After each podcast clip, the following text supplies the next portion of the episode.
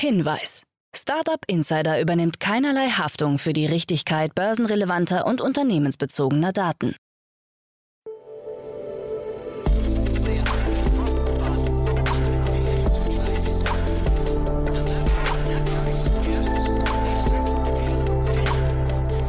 Startup Insider Daily. Morgen Update. Einen wunderschönen guten Morgen und herzlich willkommen zu Startup Insider Daily. Mein Name ist Jan Thomas. Heute ist Mittwoch, der 6. April. Ja, das sind heute unsere Themen. Das Bundeskriminalamt schaltet den größten Marktplatz im Darknet ab. Elon Musk zieht in den Twitter-Vorstand ein. Alphabet startet seinen Drohnenlieferservice. Amazon blockiert kritische Begriffe in seiner Mitarbeiter-App. Und sage und schreibe, fast 4 Millionen Deutsche waren noch nie im Internet. Heute bei uns zu Gast im Rahmen der Reihe Investments und Exits ist mal wieder Katharina Neuhaus von Vorwerk Ventures. Ja, und wir haben zwei coole Themen besprochen. Zum einen haben wir gesprochen über das Shopify für Hotels. Sehr, sehr abgefahren, finde ich. Und zum anderen haben wir über das Thema Carbon Accounting gesprochen. Eine Riesenrunde, eigentlich zwei Riesenrunden, vor allem sehr schnelle Runden, muss man sagen. Also sehr coole Themen. Kommt sofort nach den Nachrichten mit Anna Dressel. Aber wie immer der kurze Hinweis auf die weiteren Themen heute. Um 13 Uhr ist bei uns zu Gast Christoph Hart. Er ist der Gründer und Geschäftsführer von Comatch und ja, die aufmerksamen Hörerinnen und Hörer von euch kennen das Thema wahrscheinlich schon, denn ich habe neulich mit Martin Janicki schon darüber gesprochen, denn Comatch wurde verkauft. Das Unternehmen wurde übernommen von einem Unternehmen aus Frankreich, von Malt. Das ist ein großer europäischer Marktplatz für Freelancer und Comatch wiederum ist ja auf freiberufliche Unternehmensberater fokussiert. Also eine möglicherweise spannende, ich will nicht sagen Traumhochzeit, aber auf jeden Fall eine sehr, sehr spannende Partnerschaft, die da entsteht. Und ja, wir haben natürlich darüber gesprochen, wie funktioniert eigentlich so ein Exit, wie kommt es eigentlich dazu, wie geht es da jetzt weiter, was waren eigentlich so die Terms dabei und so weiter und so fort. Also ein super cooles Gespräch. Das kommt nachher um 13 Uhr.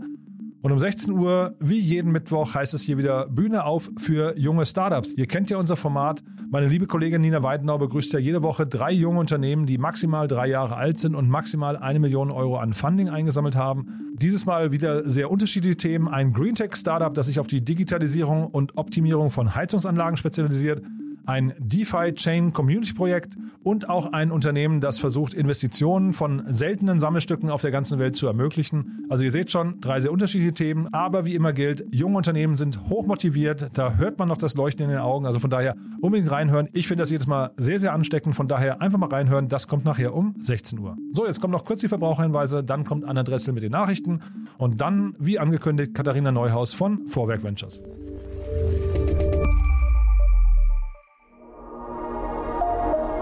Werbung.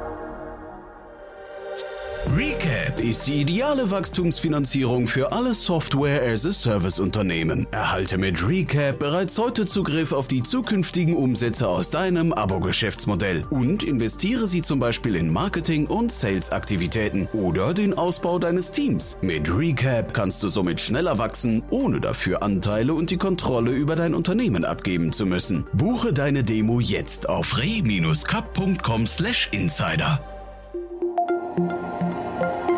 Das war die Werbung. Und jetzt geht es weiter mit Startup Insider Daily. Nachrichten. BKA schaltet größten Darknet-Marktplatz ab. Das Bundeskriminalamt hat den weltweit größten Darknet-Handelsplatz Hydra Market erfolgreich lahmgelegt. In einer gemeinsam mit der Generalstaatsanwaltschaft und der Zentralstelle zur Bekämpfung der Internetkriminalität durchgeführten Aktion konnte die in Deutschland befindliche Serverinfrastruktur geschlossen werden. Dabei wurden auch 543 Bitcoin im Wert von rund 23 Millionen Euro sichergestellt. Wer hinter dem Hydra Market steckt, ist bisher unbekannt. Der Umsatz der Darknet-Plattform soll im Jahr 2020 bei geschätzten 1,23 Milliarden Euro gelegen haben. Zusammen mit rund 17 Millionen Kundenkonten und mehr als 19.000 Verkäuferkonten galt der Hydra Market als größter Umschlagplatz im Darknet. Entstanden ist der Marktplatz im Jahr 2015.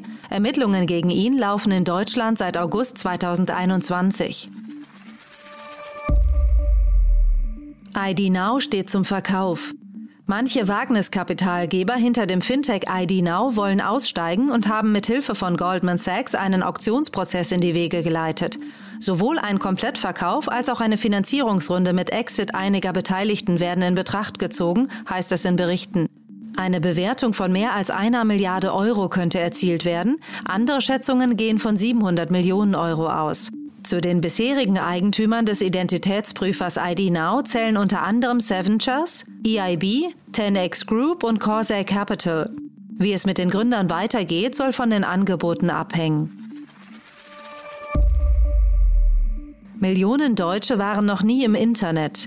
Dem Statistischen Bundesamt zufolge waren rund 3,8 Millionen Deutsche zwischen 16 und 74 Jahren noch nie im Internet unterwegs, was rund 6 Prozent der Menschen in Deutschland entspricht. Je nach Alter gibt es starke Unterschiede. 21 Prozent der 65 bis 74-Jährigen verzichten vollständig auf die Internetnutzung. Bei Personen unter 55 Jahren sind es hingegen nur drei Prozent. Im EU-Durchschnitt sind es insgesamt 8 Prozent, weltweit gesehen ganze 37 Prozent. Das sind rund 2,9 Milliarden Menschen. UK plant Regulierung von Stablecoins. Die britische Regierung möchte Großbritannien mit der Regulierung von Stablecoins zu einem globalen Kryptozentrum machen. Stablecoins sollen künftig unter der Aufsicht der Notenbank stehen und als Zahlungsmöglichkeit anerkannt werden. Zudem möchte die Regulierungsbehörde FCA eine Sandbox für Technologieunternehmen einrichten, in der mit Distributed Ledger Technologies, DLT, experimentiert werden kann. Steuerliche Anpassungen für Kryptoassets sind ebenfalls geplant. Konkrete Überlegungen betreffen DeFi-Kredite. Die Münzprägeanstalt Royal Mint soll für staatliche NFTs zuständig sein und noch im Sommer 2022 ein erstes herausgeben. Amazons Mitarbeiter-App blockiert Begriffe. Der US-Konzern Amazon arbeitet an einer Mitarbeiter-App, die Berichten zufolge über einen umfangreichen Wortfilter verfügen soll. Aus internen Dokumenten gehe hervor, dass im Messenger englische Wörter für Begriffe wie Gewerkschaft, Gehaltserhöhung, ungerecht oder auch Sklavenarbeit automatisch herausgefiltert werden sollen.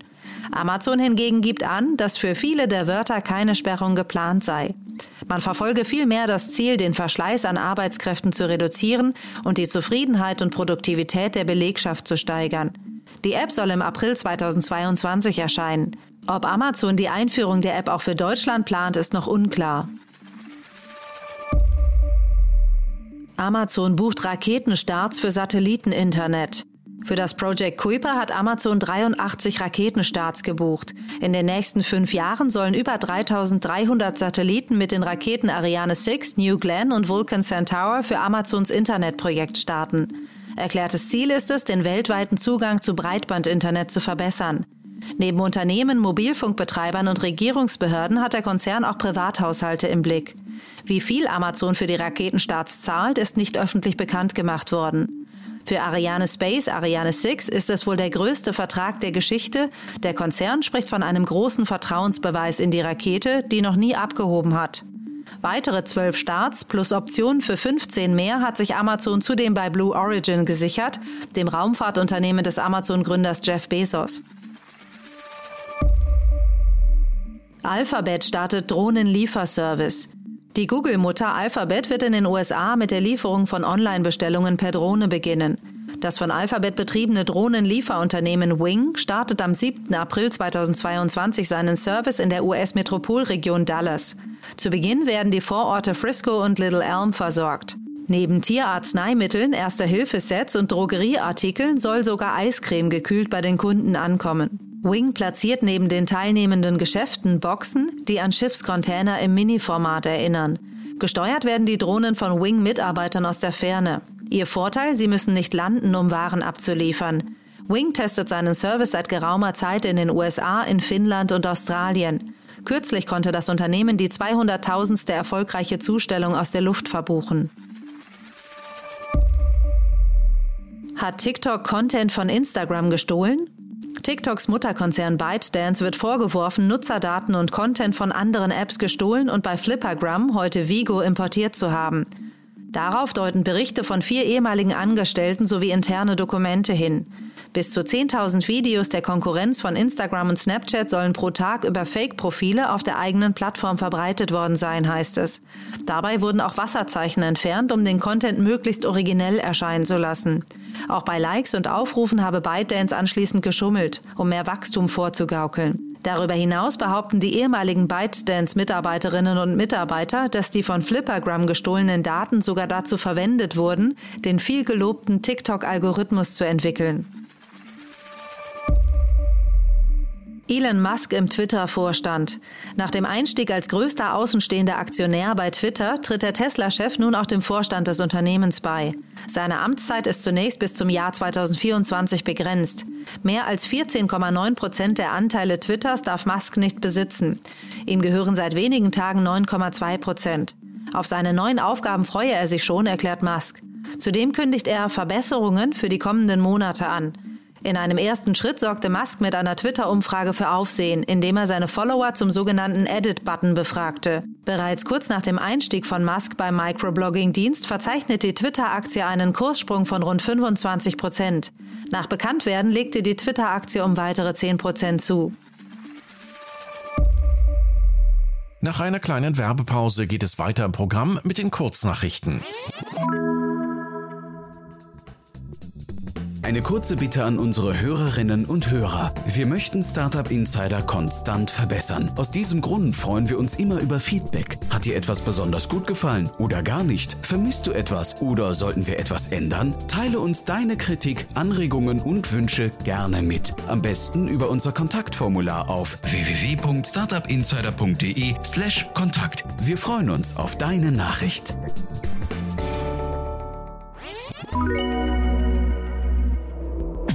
Startup Insider Daily. Kurznachrichten. Laut Gerüchten investieren bisher nicht bekannte Late-Stage-Investoren rund 100 Millionen US-Dollar in den Berliner Technikvermieter Grover. Die Pre-Money-Bewertung soll demnach bei einer Milliarde US-Dollar liegen. Damit hätte Grover den Status eines Unicorns erreicht. Das Münchner Start-up-Unternehmen Sono Motors kündigt an, sein Solar-Elektroauto Sion von dem Auftragsfertiger Valmet in Finnland bauen zu lassen. Der Produktionsstart sei für das zweite Halbjahr 2023 geplant. Man wolle zunächst 43.000 Fahrzeuge pro Jahr produzieren. Rund 13 Prozent der Deutschen haben laut einer Bitkom-Umfrage bereits schon einmal ein sogenanntes Refurbished-Gerät gekauft. Zudem könnte sich rund die Hälfte der Umfrageteilnehmer vorstellen, in Zukunft ein gebrauchtes, aber professionell aufbereitetes Gerät wie ein Smartphone, Tablet oder einen Laptop zu erwerben. Hacker haben interne Tools für den Kundensupport und die Kontoverwaltung verwendet, um Nutzer des E-Mail-Marketing-Dienstes Mailchimp anzugreifen. Unter den Opfern befinden sich auch Inhaber der Kryptowährungswallet Trezor. Den Angreifern ist es gelungen, die Audience-Daten von 102 Nutzern zu entwenden. Ob und wie viel Kryptogeld sie dabei erbeutet haben, ist unklar. In Berlin wurden die Social Media Awards Goldene Blogger verliehen. Der Preis wird von den Bloggerinnen und Bloggern Franziska Blum, Daniel Fiene und Thomas Knüver ausgerichtet. Insgesamt wurden 15 Ehrungen vergeben. Den begehrten Preis für die Newcomerin des Jahres konnte sich Ira Peter sichern, die im letzten Jahr Stadtschreiberin von Odessa war. Und das waren die Startup Insider Daily News von Mittwoch, dem 6. April 2022. Jetzt geht es weiter im Programm mit Investments und Exits. Achtung, Risikohinweis. Startup Insider übernimmt keine Gewähr für die Richtigkeit börsenrelevanter Informationen und spricht keinerlei Anlageempfehlungen aus. Startup Insider Daily, Investments und Exits. Heute mit Katharina Neuhaus von Vorwerk Ventures. Präsentiert von KPMG Venture Services, dem besten Partner für eure Finanzierungsrunde und bewährtem Exit-Kanal. Cool, ja, ich freue mich sehr. Katharina Neuhaus wieder hier von äh, Vorwerk Ventures. Hallo Katharina. Hallo Jan, freut mich sehr, dass ich wieder hier sein darf. Ich freue mich auch sehr. Ich habe unsere Gespräche wirklich in toller Erinnerung und ich habe schon gesehen, heute knüpft es fast so ein bisschen an an eines unserer letzten Gespräche. Aber ich würde sagen, bevor wir einsteigen, ein paar Sätze zu euch, oder? Ja, super gerne und äh, freue mich natürlich schon auf das Gespräch. Ähm, äh, gern sage ich was zu Vorwerk Ventures. Ähm, ja, Vorwerk Ventures ist ein unabhängiger Fonds, der in Berlin sitzt. Wir sind mittlerweile auch acht Leute und äh, fokussieren uns mit unserem Fonds auf Early Stage Deals. Ähm, das heißt, in der Regel investieren wir so circa 1 bis 5 Millionen Euro initial. Ähm, da gibt es natürlich auch Ausnahmen, mal mehr, mal weniger. Ähm, aber ja, Early Stage ist definitiv unser Sweet Spot. Ähm, und hier ähm, finde ich eben alles spannend, was ähm, in irgendeiner Form ja entweder die Gesellschaft an sich äh, besser macht oder eben das Leben einer individuellen Person verschönert, selbstbestimmter, gesünder, äh, easier etc. macht. Ähm, und dementsprechend finden wir eigentlich alle spannend, was, äh, was, äh, was Future of Food angeht, Future of Work, Mobility and Travel, die Passion Economy, Education, äh, definitiv auch Digital Health ähm, und ähm, ja, viele weitere Themen. Und ähm, ja, freue mich jetzt auf jeden Fall hier zu sein. Und ähm, jeder, der äh, sich da irgendwie wiederfindet in den verschiedenen Bereichen, die ich da auch gerade genannt hat, äh, kann sich gerne bei mir melden oder bei einem äh, meiner Kollegen und Kolleginnen. Ähm, denn ja, wir diskutieren natürlich immer sehr gerne und ähm, hören uns neue Ideen an äh, und freuen uns da eben mit anderen Leuten zu vernetzen. Und man hat gesehen, auf Crunchbase habe ich das zumindest so wahrgenommen, ihr seid ziemlich aktiv geworden, zumindest in den letzten zwei Jahren. Äh, davor auch schon natürlich, aber es hat nochmal so richtig, richtig zugenommen. Magst du vielleicht noch ein paar Namen nennen? Weil ihr habt ja schon ein sehr, also das ist ein breites Portfolio, finde ich, von den Themen, aber trotzdem irgendwie auch ein paar große Namen dabei, ne? Ja, sehr gerne, genau. Also vielleicht dazu lässt sich vielleicht nochmal ähm, die Klammer setzen, dass wir jetzt auch seit 2019 äh, beziehungsweise Ende 2019, Anfang 2020 auch in neuer Teamkonstellation sind. Ähm, also äh, die Mehrheit ähm, der, der meiner Kollegen und Kolleginnen sind eben seit 2020 dabei ähm, und äh, ja, haben da relativ viel gemacht. Ich würde sagen, die Hauptthemen oder die Hauptschwerpunkte, die sich jetzt da herauskristallisiert haben, sind tatsächlich Future of Food und da wirklich äh, ja, von Eigenprodukten, wie jetzt ein Planted, die äh, alternative Fleischproteine herstellen oder eben ein Better Dairy, ähm, das jetzt in den äh, Dairy-Bereich geht. Ähm, aber dann eben auch ein Alpakas, was tatsächlich dann auch nachhaltig ähm, Lebensmittel liefert. Zepp ist vielleicht auch einigen ein Begriff, Quick Commerce Player aus UK. Ähm, das sind alles Beispiele dafür, dass wir so ein bisschen unserem Schwerpunkt oder unserer Historie äh, der, der ähm, Food Ventures, wie jetzt ein Hello Fresh und Flaschenpost eben treu bleiben ähm, und die zweite große ähm, Säule, würde ich fast sagen, ist eben im Digital Health Bereich. Ähm, da findet man eben bei unseren Formal Skin, ähm, die eben gewissermaßen die Dermatologie der, der Zukunft werden wollen, sowohl mit eigenen Produkten, aber eben auch eigentlich einer komplett vertikalisierten ähm, komplett vertikalisierten Angebot. Ähm, da haben wir aber eben auch ein Avi Medical, die ähm, eigentlich so die, ähm, äh, die, wie soll ich sagen, ähm, jetzt fällt mir der deutsche Begriff wieder nicht ein, Primary Care quasi, also der Hausarzt, äh, das eigentlich alles modernisiert und hier auch eben Daten erfasst und ähm, da ganz neu eben aufzieht. Ähm, genau, also insofern würde ich es eigentlich so zusammenfassen, dass wir ähm, tatsächlich sehr consumer-focused sind. Hier, wie gesagt, nicht nur B2C machen, weil wir da eben auch äh, Companies haben, die jetzt an den Endkonsumenten rangehen, über, den, ähm, äh, über das Unternehmen beispielsweise. Aber idealerweise haben wir da tatsächlich ein, ein Unternehmen, was einen Mehrwert ähm, für das Individuum schafft in, in irgendeiner Form. Mhm. Und weil du es gerade genannt hast, ich finde das total spannend. Ne? Alpacas hast du gerade genannt und Sepp, zwei Unternehmen im gleichen Space, aber mit sehr unterschiedlichen Konzepten. Gibt sowas bei euch intern große Diskussionen? Ähm, kommt darauf an, aus, also, also natürlich stellen wir uns bei jeder, bei jedem Investment die Frage, ob es hier in irgendeiner Weise einen äh, Konflikt äh, darstellt, in, in der Sicht, dass es jetzt in irgendeiner Form Wettbewerber sein könnten oder dass es verschiedene Thesen sind, die sich widersprechen. Jetzt bei Alpacas und Sepp ähm, haben wir uns natürlich die Frage gestellt, sind wir hier im, im, im Delivery Space äh, sozusagen schon äh, exposed oder zu exposed oder kann man hier nach dem Investment in Sepp eigentlich noch eine Wette machen? Und wir finden schon, dass beide Companies da eben sehr verschiedene ähm, ja, Value Propositions dem Endkonsumenten eben gegenüber haben.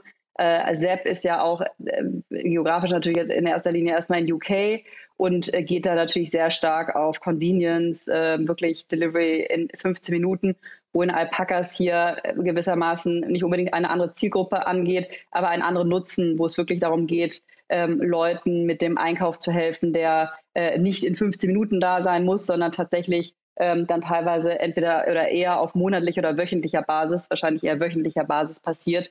Ähm, und dementsprechend finden wir eigentlich, dass sich das sehr gut ergänzt und dementsprechend eigentlich ähm, sehr gut in unser Portfolio passt. Mhm. Das Unternehmen, was mich bei euch aus dem Portfolio von den Gästen, die ich hier hatte, am meisten fasziniert hatte, war AidMe, muss ich sagen. Ja, das, hat, ja. das fand ich mhm. unglaublich spannend. Also für jede Hörerinnen und Hörer, die das nicht kennen, einfach mal anschauen. Roboter Kitchen oder Robo Kitchen, ich weiß gar nicht, wie der Fachbegriff ist, ne? aber auf jeden Fall super spannendes Thema. Emanuel Palua, glaube ich, ne? wenn ich es richtig Ja, äh, genau. Ja, also, Absolut spannend, ja. ja. Da bin ich mal auch auf ein Update. Ist, glaube ich, ein Jahr her, dass wir gesprochen haben. Äh, bin ich mal, oder ein Dreivierteljahr.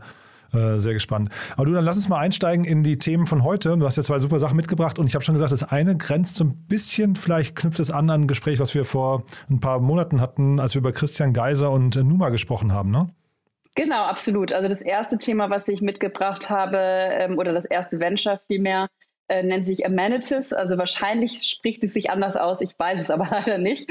Ähm, deswegen tut es mir leid, aber ich sage jetzt einfach mal Amenities. Ähm, ein äh, spanisches Venture, äh, in der das die Hotelbranche angeht. Ähm, und ich habe es in erster Linie jetzt erstmal mitgebracht, weil es tatsächlich die größte ähm, Finanzierungsrunde in Spanien. Jetzt weiß ich nicht genau, ob es nur auf SaaS bezogen ist, aber auf jeden Fall ist es die größte Series A in Spanien.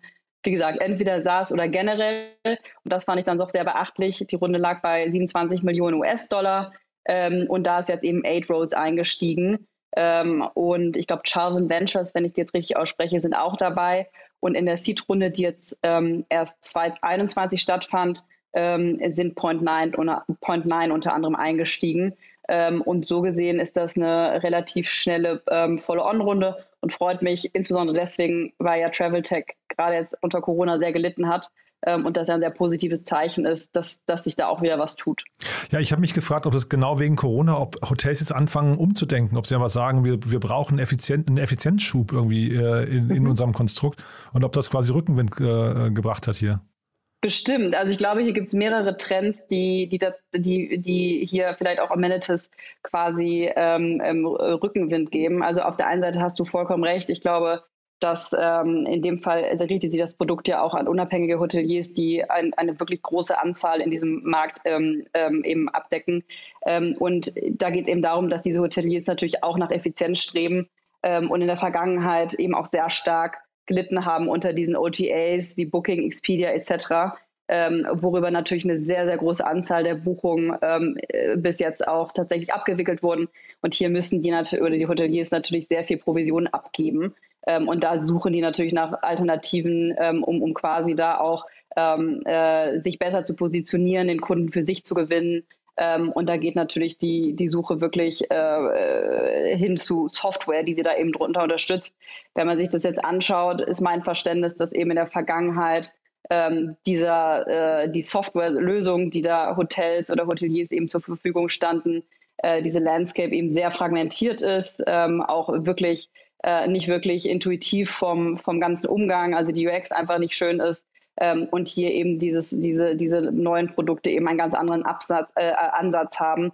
Ähm, äh, und eben da sich auch integrieren lassen ähm, und eigentlich so einen End-to-End-Ansatz äh, haben. Also wirklich, ähm, wenn ich Amenities richtig verstehe, ist es hier wirklich ein End-to-End-Produkt, äh, ähm, was jetzt hier auch mit APIs arbeitet und somit dann auch wieder die Möglichkeit gibt, ähm, Drittanbieter zu integrieren. Ähm, und ähm, ja, dementsprechend ähm, ist das genau das, was du sagst. Ich glaube, Corona auf der einen Seite, dann eben über Jahre die OTAs, die einem im Nacken sitzen und jetzt wirklich die Möglichkeit mit neuartigen äh, Tools wie jetzt eben Amenities, ähm, da sich viel besser aufzustellen. So ein bisschen frei zu schwimmen fast, ne? So aus der Klammer zu befreien, hat man fast das Gefühl, ne? Ja, genau, absolut. Also ich meine, wenn man sich jetzt auch anschaut, womit Hoteliers sich beschäftigen müssen, ich meine, am, am Ende des Tages ähm, steht ja im Vordergrund, dass sich wirklich der Kunde, der Hotelgast wohlfühlt. Ähm, und da gibt es natürlich wahnsinnig viele Anknüpfungspunkte. Und wenn man sich überlegt, dass zum jetzigen Zeitpunkt oder dass die Mehrheit von Hoteliers eben damit einer Vielzahl von Produkten arbeiten muss, kann man sich vorstellen, dass das natürlich schon ein riesen Mehrwert ist, wenn man wirklich ein Produkt hat, was auf der einen Seite eben hilft, eine Website zu bauen, ähm, ich glaube, das Thema Channel Management ist super wichtig, wo es darum geht, wirklich Kapazitäten auszusteuern, ähm, die richtigen Preise zu finden ähm, und das eben anhand von, von Marktdaten und, und, und ähm, ja auch historischen äh, Kapazitätsauslastung etc. Das Thema Invoicing und ähm, ja, deswegen glaube ich, ist das nicht nur ein riesen Mehrwert natürlich für Hoteliers, um ähm, generell ihre Sales in irgendeiner Form zu äh, erhöhen, äh, beziehungsweise das ist eigentlich ja ein Resultat daraus, dass wir dann als Kunden, als Hotelgäste natürlich auch davon profitieren werden, dass wir einfach eine viel bessere ähm, ja, Erfahrung haben, wenn wir dann eben auch bei unabhängigen Hotels einchecken. Mhm. Sie nennen das Ganze Shopify für Hotels. Das finde ich irgendwie einen ganz spannenden Begriff, weil ich habe dann erstmal natürlich an Shopping gedacht, aber eigentlich geht es ja so ein bisschen eher fast in Richtung Betriebssystem. Ne? Also man, man möchte genau. eigentlich dem Hotel möglichst viele Bausteine zur Verfügung stellen, dass er eigentlich gar nicht mehr mit Fremdlösungen agieren muss. Ne? Genau, das fand ich jetzt auch sehr spannend. Ähm, und das ist eben genau dieses Thema All-in-One Property Management System, wo es wirklich darum geht, dass ja, auf der einen Seite haben sie schon eigene Tools, ähm, aber öffnen sich da eben auch, dass sich da Drittanbieter anknüpfen können, äh, eben mit den APIs. Ähm, und das hat eben in der Vergangenheit nicht stattgefunden. Wenn ich es richtig verstanden habe, haben sie ja jetzt schon einem, ein, ein Tool, Amenities, Amenities Pay, wo man anscheinend, glaube ich, schon die Payments drüber laufen lassen kann und wollen jetzt auch in der Zukunft da mehr ins Thema Pricing Strategy gehen. Ähm, aber ähm, ja, lassen jetzt quasi hier erstmal ähm, quasi die Freiheit auch Drittanbietern, äh, sich da anzuknüpfen, was, glaube ich, ein riesen Gamechanger ist in der Industrie. Auf der anderen Seite muss man natürlich dann immer gucken, äh, als Drittanbieter, ich glaube, Shopify ist da ja auch teilweise recht rigoros, ähm, wie soll ich sagen, ähm, mit den Drittanbietern umgegangen und hat das dann teilweise einfach selber nachgebaut. Ähm, ob die jetzt auch dasselbe Modell fahren, I don't know. Aber ich glaube, im ersten Schritt ist es erstmal super, ähm, dass es nicht mehr diese Silo-Lösung gibt, sondern tatsächlich dieses übergreifende äh, System, wo sich eben verschiedene äh, Drittanbieter oder Anbieter generell eben anknüpfen können. Wobei ja hier trotzdem auch eine Abhängigkeit entstehen kann, ne? also eine neue Art der Abhängigkeit. Du meinst zwischen, also zwischen wem würdest du die jetzt sehen? Zwischen Hotel und Amenities, ne? Also dass man das, ja. also da plötzlich ein neuer starker Player auftaucht, der jetzt am Anfang natürlich erstmal als weißer Ritter um die Ecke kommt, aber möglicherweise dann, wenn man einmal tief drin ist, also du siehst ja dann jeden Prozess, du siehst, wo man Geld verdienen kann, du siehst, wo man noch Schrauben nachjustieren kann. Also so, ich meine, man kann jetzt vertrauen und sagen, das sind die Guten, aber also ne, das, das steht doch dahin, oder? Ja, das stimmt. Also ich meine, klar, in der Sekunde, wo du ein gutes Produkt, Produkt hast, besteht natürlich eine gewisse Abhängigkeit, vor allem wenn es da wenig Competition gibt, wo du ausweichen könntest. Und klar kann man äh, hier, glaube ich, ganz gut argumentieren, dass Amenities da sich anfangs reinsetzt und dann nach und nach eben immer mehr äh, Prozessschritte vielleicht auch übernimmt. Ähm, die Gefahr besteht natürlich oder die, die, ist vielleicht bei jedem Produkt gegeben, was eben herausragend ist und, und vielleicht differenziert ist. Ähm, insofern ja, ich meine, gut fürs Unternehmen auf jeden Fall, weil es gewissermaßen natürlich auch einen Login-Effekt erzeugt, dass wenn du erstmal ähm, da alle Daten drüber laufen lässt äh, und alles integriert hast, äh, dass du dann auch nicht mehr wechselst. Ähm, aber ich, ich glaube, ich sehe tatsächlich immer noch die Vorteile für die Hoteliers. Ähm, und, ähm, und ich glaube, generell scheinen das auch Investoren zu sehen, da gab es jetzt auch einige Runden eben in, in, in äh, sowohl US als auch Australien, wo ähnliche Player gefundet wurden. Also ja, da scheint sich auf jeden Fall was zu tun. Ja, also aus Investorensicht finde ich das Modell super spannend. Ne? Da entsteht ja. eine Marktdominanz vielleicht sogar, ja, und äh, wie gesagt, Abhängigkeiten, tiefe Login-Effekte, das, das, sowas möchte man ja eigentlich sehen als Investor, glaube ich. Ne? Aber ich finde auch diesen aus, ähm, aus Hotelsicht, jetzt bin ich kein Hotelier, ne? aber ähm, äh, diese Abhängigkeit mit Booking.com und Expedia und so weiter, das kann einem einfach keinen Spaß machen. Ne? Und ähm, wenn zumindest da vielleicht dann über Drittanbieter durch, durch APIs und so neue Möglichkeiten noch kommen oder vielleicht Amenities irgendwann sogar einen bessere, besseren Ansatz dafür findet, kann ja auch sein. Ne? Die wollen sich ja vielleicht auch, auch irgendwann erweitern. Ähm, dass da das Thema Gästeakquise irgendwann optimiert wird und vielleicht günstiger wird, ist ja auch noch ein Gedanke, ne? Ja, absolut. Also ich glaube, am Ende des Tages geht es ja auch wirklich darum. Also ich glaube, wenn man die Vision von Amenities zusammenfassen würde, geht es ja wahrscheinlich wirklich darum, Hoteliers zu ermöglichen, Kunden wirklich für sich zu gewinnen äh, oder vielleicht in erster Linie sogar erst zu finden, dann zu gewinnen und dann auch langfristig zu halten ähm, und, und, und gleichzeitig eben dann auch dem Kunden eine viel bessere Experience zu bieten, sodass dann ähm, auch langfristig ähm, Loyalty oder eine Lo Loyalität entsteht. Ähm, also insofern, ich glaube, das ist ein super Produkt. Ähm, wie gesagt, in Amerika gibt es Cloudbets, da ist äh, mittlerweile Softbank drin, die haben 250 Millionen geraced. Äh, in Australien gibt es SideMinder, die haben äh, 180 Millionen US-Dollar oder ja, ich denke US-Dollar geraced, wo unter anderem BlackRock und Fidelity drin sind. Also da tut sich viel und vielleicht ein Punkt, den ich auch noch nennen wollte, was ich auch super fand. Ähm, ich hatte gesehen, dass das Unternehmen schon seit 2018, 2017 existiert, also schon tatsächlich fast fünf Jahre. Und es ist ja heutzutage fast, ja, es ist eigentlich unüblich, dass es so lange dauert von Seed zu Series A. Und umso besser finde ich, dass tatsächlich jetzt die Gründer da so stark ans Produkt geglaubt haben, ähm, auch über Corona hinweg. Ich meine, die scheinen ja da super performt zu haben und schon über 4000 äh, Hotels äh, gewonnen zu haben. Aber da zeigt sich auch, dass manchmal Durchhalten auch wirklich sich lohnt ähm, und äh, man sollte nicht immer direkt das Handtuch vielleicht hinwerfen. Ja, total. Also 4000, das wollte ich noch ansprechen. Genau, 4000 Immobilien haben sie jetzt schon in 37 Ländern. Das fand ich irgendwie auch ganz spannend. Und äh, im November hatten sie erst 3000. Also auch die Wachstumsraten, ich habe es jetzt nicht ausgerechnet, aber wahrscheinlich so 20, 25 Prozent pro Monat ist ja irgendwie auch enorm, ne?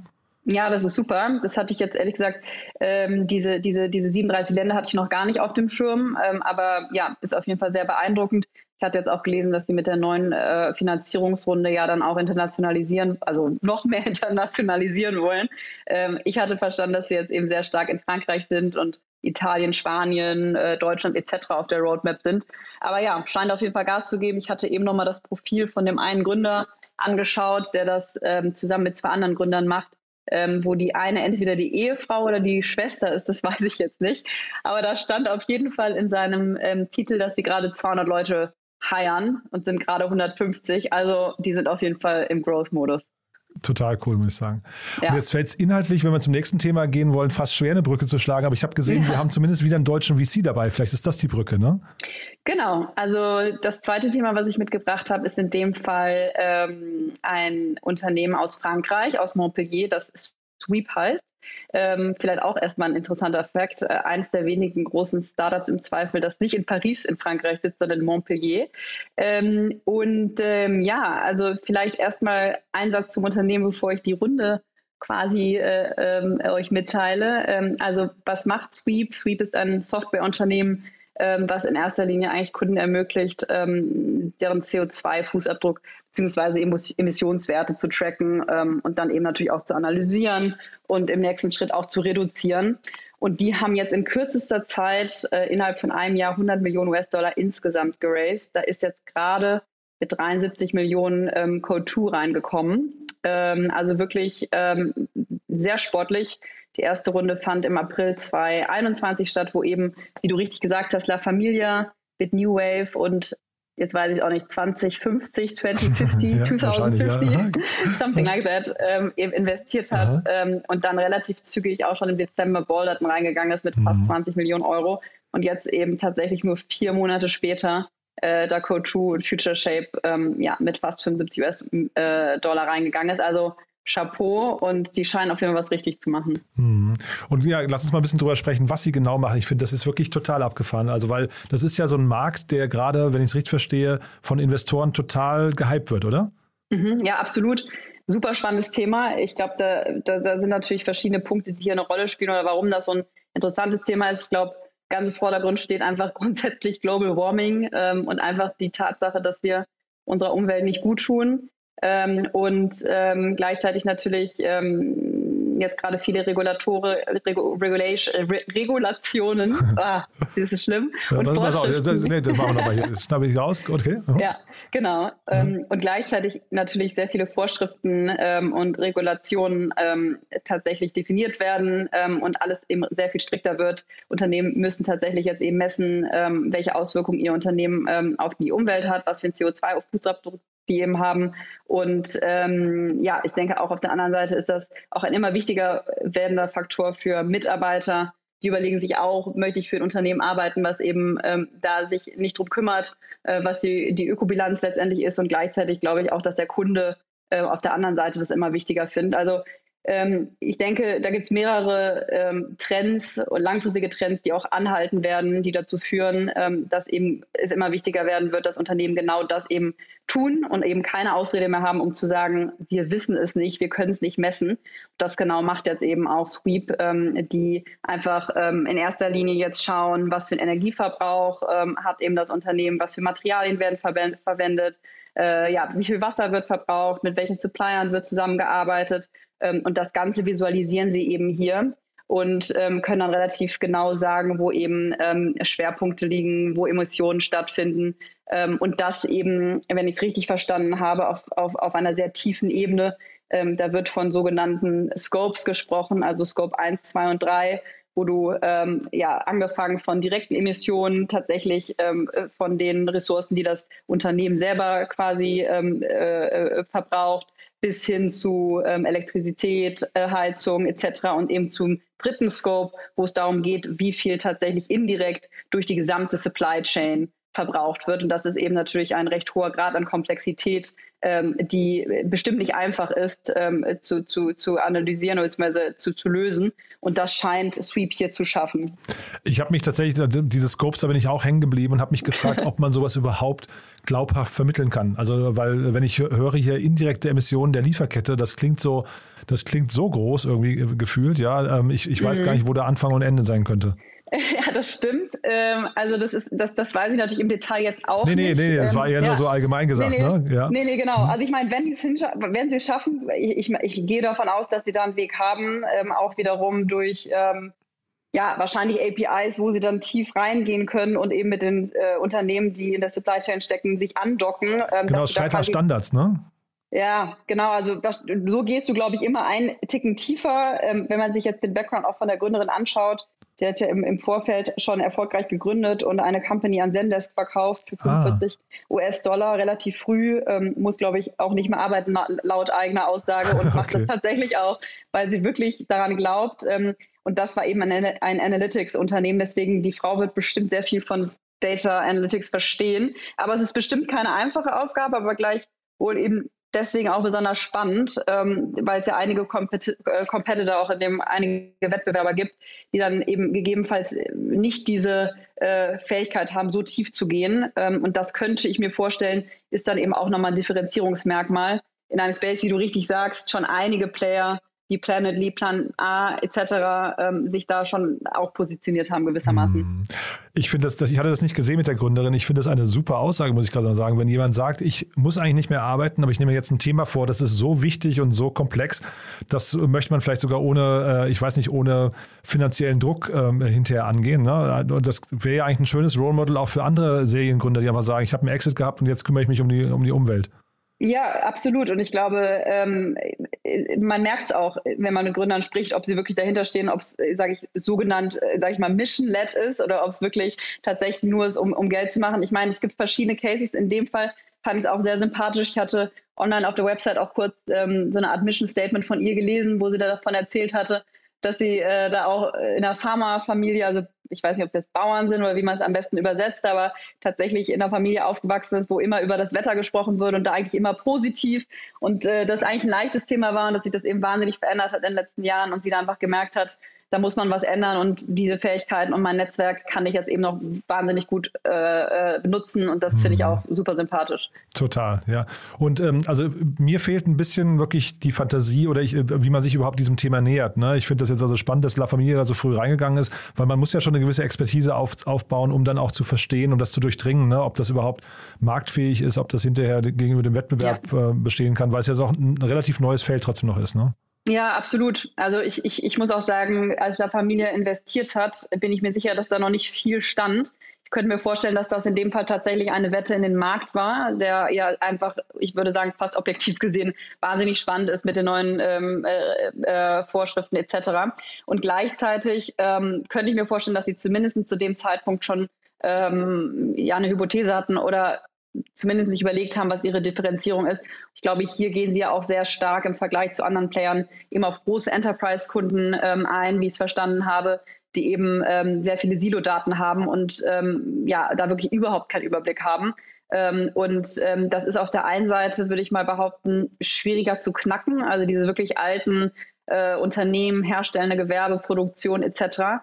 Ähm, aber auf der anderen Seite, wenn du sie geknackt hast, hast du sie geknackt, ähm, hast ähm, dann wirklich auch große Kunden und kannst im Zweifel auch gerade bei diesen Unternehmen, die noch gar keinen Überblick haben, einen riesen Mehrwert und tatsächlich einen riesen Unterschied auch ähm, erwirken. Und ähm, da könnte ich mir vorstellen, dass sie da wirklich gesagt haben, Top-Team, äh, Top-Thema, ähm, macht Sinn, wir investieren da rein. Und bei Co2 I don't know, aber die Runde ist ja wirklich schon sehr groß nach kürzester Zeit. Da könnte ich mir auch vorstellen, ähm, ähm, dass die sich da in, in, erster Linie auch den Markt angeschaut haben. Das sagt man ja auch oft bei Coach dass die da wirklich ähm, sehr viel Zeit drauf verwenden, ähm, sich den Markt anzuschauen und nicht, wie es dann irgendwie schnell oder öfters mal erzählt wird, dann Schnellschuss zu machen, sondern die werden sich da schon alles ganz genau angeschaut haben und da auch bestimmt eine sehr hohe Bewertung äh, gezahlt haben auf bestimmt guter Traction, aber ja, ich denke, dass die, dass die Bewertung da auch ähm, ja, ganz attraktiver für die Gründer. Hm.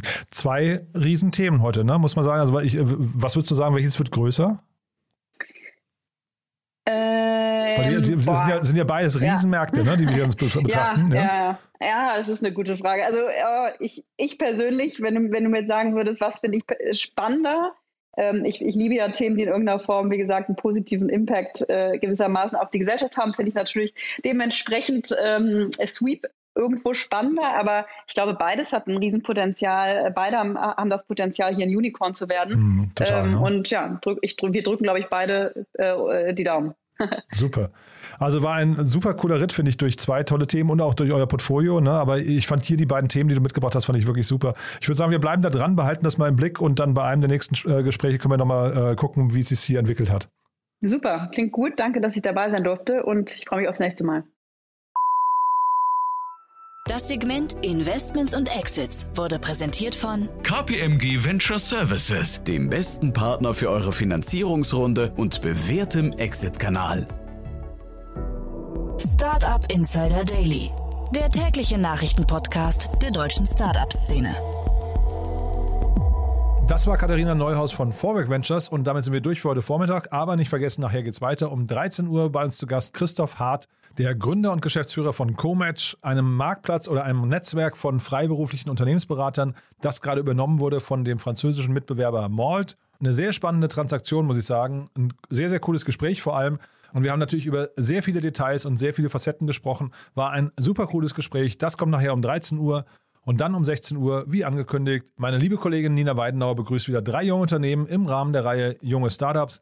Ihr wisst ja, ich habe es vorhin erzählt, die Unternehmen sind maximal drei Jahre alt und haben maximal jeweils eine Million Euro an Funding bekommen. Auch dieses Mal sehr unterschiedliche Themen. Ein Greentech-Unternehmen aus dem Bereich Heizungsanlagen, ein Decentralized Finance Unternehmen und ein Unternehmen, das Investitionen in seltene Sammlerstücke ermöglicht. Also, also ja, ihr merkt schon sehr unterschiedliche Themen, aber reinschalten lohnt sich auf jeden Fall. Ist immer sehr ansteckend, immer sehr motivierend und macht einfach Spaß. Ja, und von daher, ich sag mal bis nachher und wünsche euch bis dahin erstmal einen wunderschönen Tag. Ciao, ciao.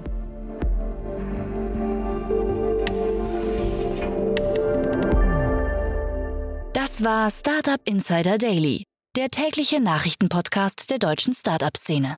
Weitere Nachrichten erhält man in unserem täglichen Newsletter. Jetzt kostenlos abonnieren auf www.startupinsider.de.